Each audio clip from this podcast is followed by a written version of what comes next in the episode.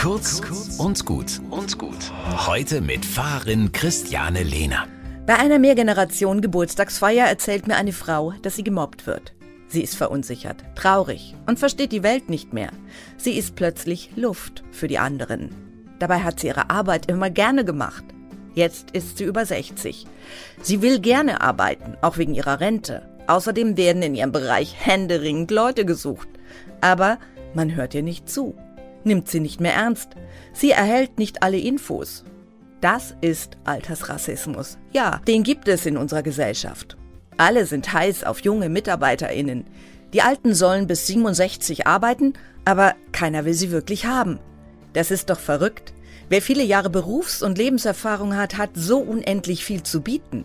Ich finde, jeder Betrieb und jedes Team muss sich überlegen, wie das klappen kann. Jetzt, wo die geburtenstarken Jahrgänge in den letzten Berufsjahren stehen, ist das wichtiger denn je, dass die Älteren motiviert dabei bleiben. In der Bibel musste man die Leute noch ermahnen, nehmt die Jungen ernst. Heute sage ich, auch die nicht mehr ganz so Jungen. Wir alle brauchen, dass man uns sieht.